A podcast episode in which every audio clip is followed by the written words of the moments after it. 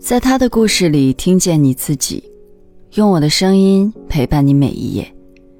嗨，这是由喜马拉雅和网易人间一起为你带来的女性故事电台，我是为你讲故事的晨曦。今天要和你分享的是被毒虫男友拖下水的女大学生。二零一三年六月的一次例行检查中。我和同事在酒店客房将刚吸食完毒品的常小斌和一个女孩堵个正着。常小斌此前多次因吸毒被抓，是辖区派出所的常客。与他一同被抓的女孩面孔很生，满脸惶恐。房间角落里还有一个行李箱，看颜色应该是他的。我要过他的身份证，发现他是本地人，叫王杰。今年二十岁。回派出所的路上，我问王杰为什么带着行李箱。他说自己刚从学校放假回来。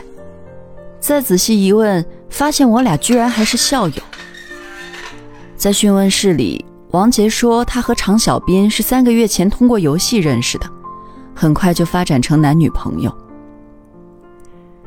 他第一次吸食毒品是在一家网吧后面。那天，他和常小斌通宵打游戏，到了凌晨，困得熬不住了，常小斌就拿出一颗绿色药片，用矿泉水瓶做了个简易吸壶，让他吸一口提神。王杰问他这是什么东西，常小斌说是醒酒药。从那以后，两人就经常偷偷在网吧外提神。后来，当他知道这是毒品后，已经上了瘾。这些毒品最初是常小兵给王杰的，后来常小兵说自己钱不够，王杰就把钱给他，让他去买。前后花了九千多块。王杰的父亲在省城做生意，母亲是本地某企业的中层干部，家里条件很好，所以这钱都是父母给的零花钱。做完笔录后，我联系了王杰的父母。两人听到女儿因吸毒被抓，十分震惊，没多久就赶来了。拿到材料后，王杰父亲神情沮丧，说自己这些年也认识一些吸毒的，平日见到了都躲着走，没想到如今女儿竟然和他们沦为一类。我劝夫妻二人趁着暑假带王杰出去走走，暂时离开现在的环境。夫妻二人频频点头。说等派出所处理完了，就马上带他出去。最后，王杰父亲犹豫很久，开口问我：“那个和他女儿一起被抓的男的是干什么的？”我给他介绍了一下常小斌的情况，又特意提醒王杰父母务必劝女儿和他分手。王杰父亲听后，立马站起来就说要下楼找常小斌算账。我费了好大劲儿才拦住他。王杰因吸食毒品被治安拘留三天，警车行驶在去拘留所的路上，我劝他赶快戒掉毒品。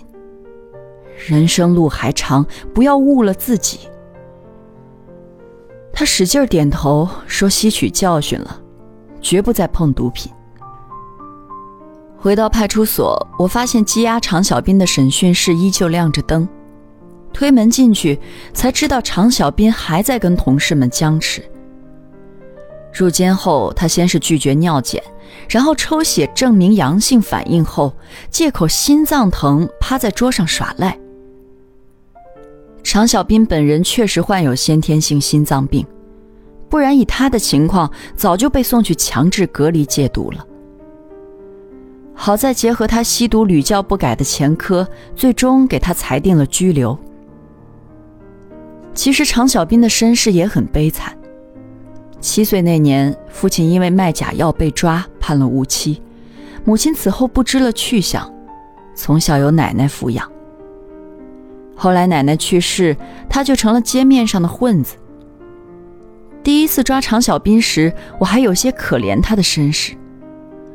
但后来发现，他可恶在于不但自己不戒毒，还常年引诱别人吸毒。常小斌天生一副好皮囊，很受女孩子喜欢。他追女孩只有一个标准：有钱。打着谈朋友的名义，实际上就是在找长期饭票。而让女孩心甘情愿的为他提供毒资的最好办法，就是让他们也染上毒品。那些受害的女孩，有的仍在吸毒，有的还在蹲强戒所，而常小兵却依然混在街上，寻找新的猎物。二零一三年八月，王杰父母来找我，说一家人刚从海南回来，之前两个月他们把女儿看得很紧。王杰也没再碰过毒品。眼看就要开学了，因为之前常小兵去过女儿的学校，他们担心他还会去武汉找王杰。于是我建议这段时间两头分工，我看住常小兵，只要他一吸毒，我就抓人；他们看住女儿，不能让他们再联系。王杰走后，我和同事就贴上了常小兵。隔三差五来找他做尿检，半年时间，常小兵被拘留了十几次。二零一四年春节前后，他又一次被我们抓到。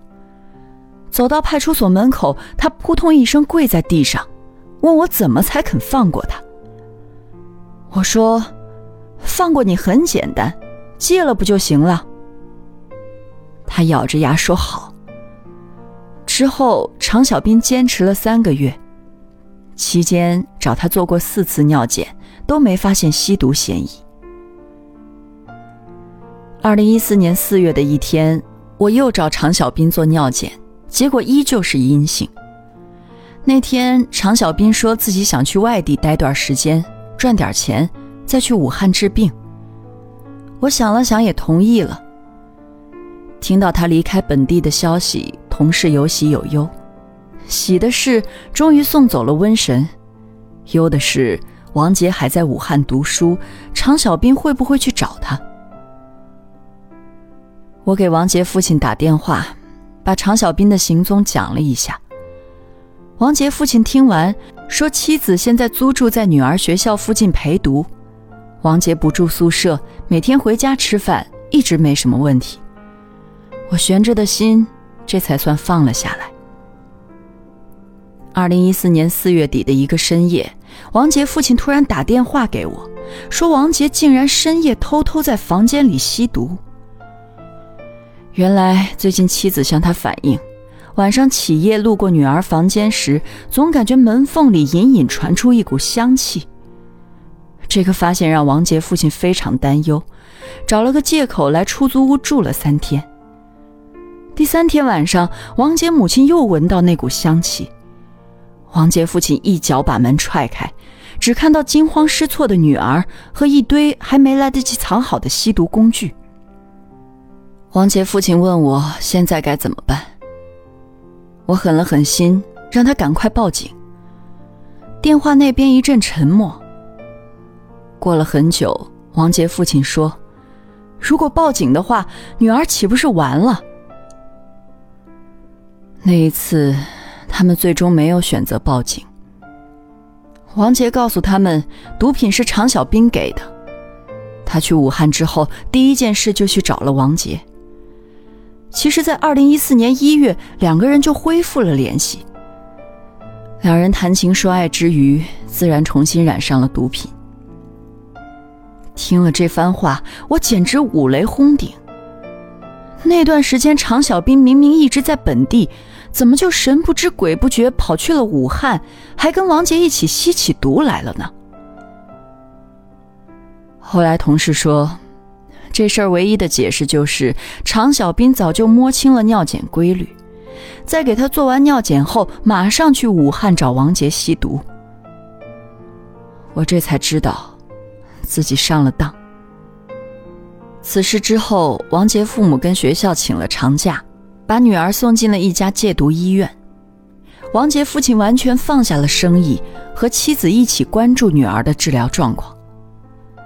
后来我去过那家医院一次，王杰的状态还好。全封闭式的治疗环境，虽然价格昂贵，但治疗效果极佳。我问王杰究竟看上了常小斌什么？王杰说，一方面是他长得帅，另一方面是他那种无微不至的体贴。王杰打记事起，父亲就在武汉做生意，母亲也是一个事业心很强的人。多年来，他们一家人很少聚在一起，自己也没有机会和父母交流，内心其实很孤独。常小兵的出现恰好弥补了他心里的缺憾。大多数时候，只要一个电话，他就会出现在王杰面前。加上常小兵会说话。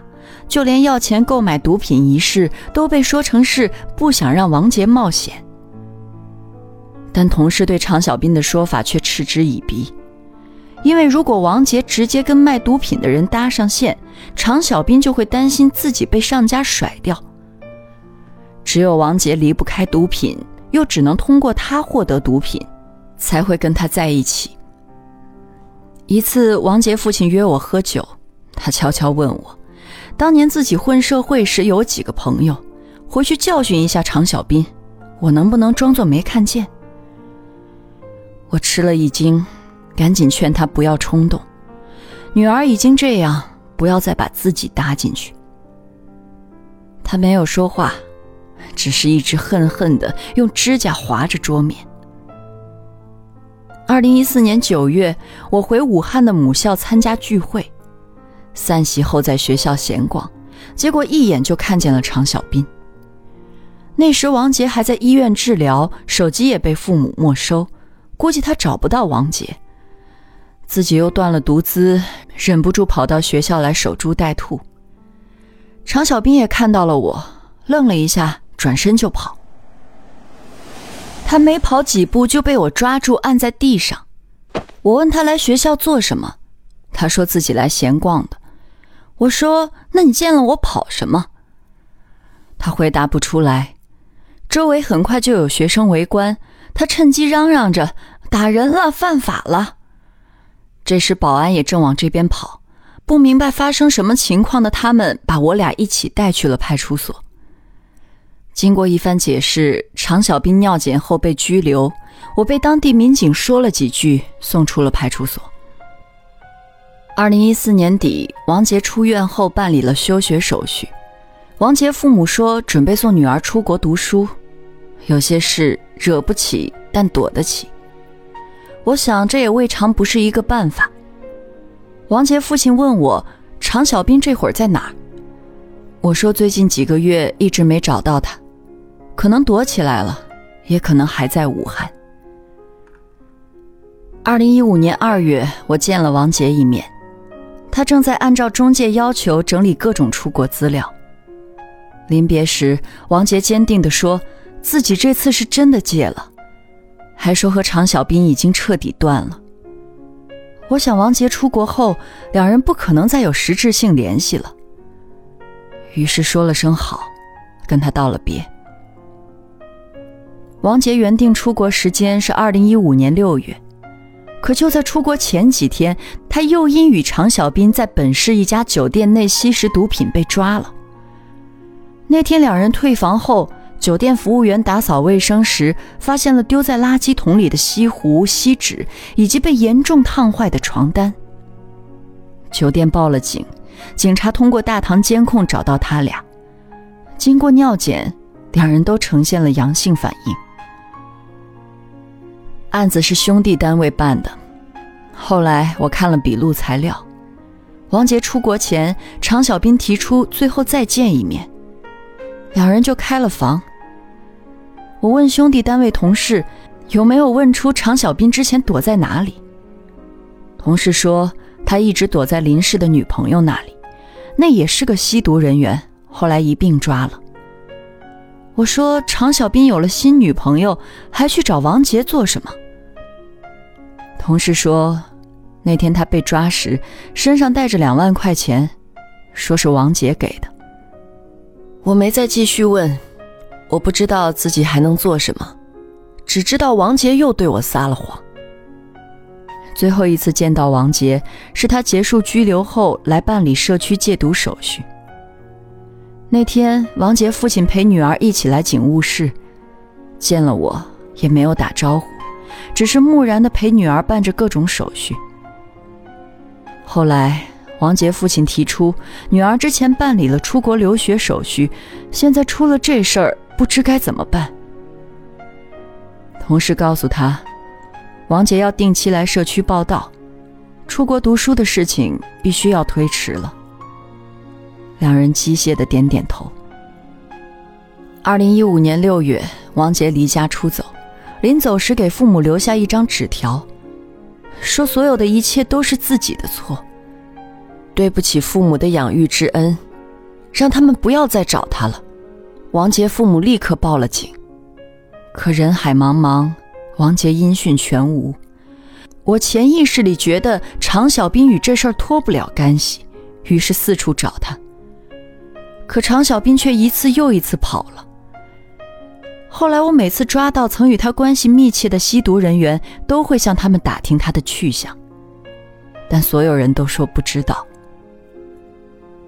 二零一六年初，我听到一个传言：半年前的某个深夜，常小兵在路上独自行走，被一辆黑色轿车拦住，车上下来三个人，把他塞进车里，之后便不知去向。常小兵也再也没有了音讯。我顺着谣言一路查下去，也没有找到。也就是自那时起，我确实再也没见过常小兵了。今天的故事就分享到这儿，感谢你的收听，欢迎在音频下方留下你的感受和故事，与千万姐妹共同成长，幸福相随。我是晨曦，下期见。